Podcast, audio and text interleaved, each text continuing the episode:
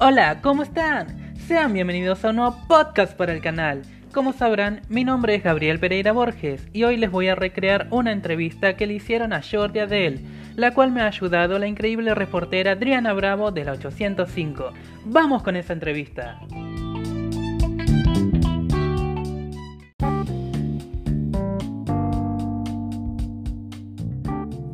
Buenos días, mi querida audiencia. Este día tengo el privilegio de entrevistar al docente, conferenciante, especialista en TIC, Jordi Adel. Qué agrado tenerte aquí. Gracias por darnos esta oportunidad de escucharte. Hola, muchas gracias por la invitación. Intentaré responder de la mejor manera a todas sus preguntas.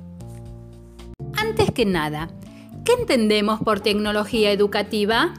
La tecnología educativa es una rama de las ciencias de la educación, de la pedagogía, que trata el uso de los dispositivos tecnológicos en su sentido más amplio.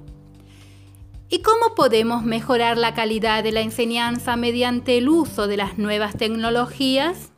Poniéndolas al servicio de la buena pedagogía, he aprendido que las nuevas tecnologías no hacen bueno o malo a un profesor, ya que éstas por sí mismas prácticamente no sirven para nada en las escuelas. ¿Cuál es la mejor forma de integrar las nuevas tecnologías en el aula? La mejor forma de integrarlas es que los profesores se autoformen y que entiendan cómo funcionan y qué pueden cambiar con ellas. Lo esencial es que estén convencidos del enriquecimiento que les pueden aportar. Si un profesor considera que lo que está haciendo ya es perfecto y que el currículum que tenemos es suficiente para preparar a los niños y a las niñas para esta sociedad, lo normal es que no esté motivado para introducir nuevos elementos para el aprendizaje. ¿Cómo le gustaría que fuese el currículum educativo? Debería ser más corto, sin tantos contenidos. Me gustaría que cuando los niños y niñas se acabaran la educación obligatoria, no odiaran leer por culpa de haberles embutido la literatura y forzado a leer libros que no les motivan. Interesante. También creo que deberíamos replantear nuestros métodos.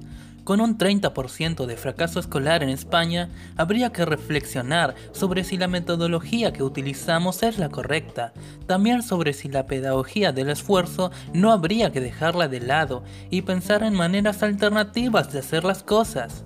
Y, por último, deberíamos mejorar considerablemente la formación inicial del profesorado.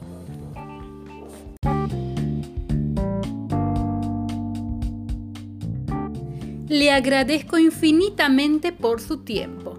Y querida audiencia, espero que puedan hacer uso de estas maravillosas reflexiones. Gracias a usted y saludos para todos. Fin de la transmisión. Si a usted le ha parecido maravilloso este podcast, póngale 10.